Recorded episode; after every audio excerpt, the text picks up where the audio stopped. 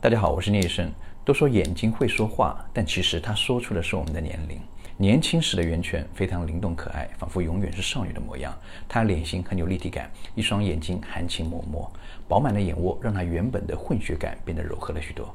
但在中国医生里，凹陷的眼窝直白地透露出了年龄感。让她沉淀岁月韵味的同时，也与少女二字渐行渐远。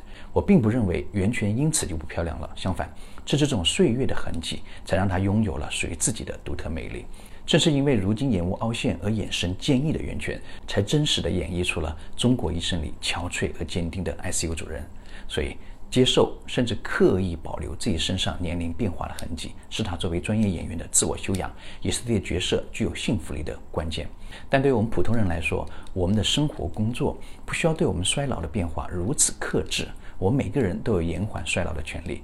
饱满的眼窝能抵抗眼皮松弛的变化，而凹陷的眼窝会让眼睛显得衰老无神，加重眼皮的松弛。破坏双眼皮的形态，让双眼皮变宽甚至消失，还会凸显眉骨的轮廓，影响眉毛的走形。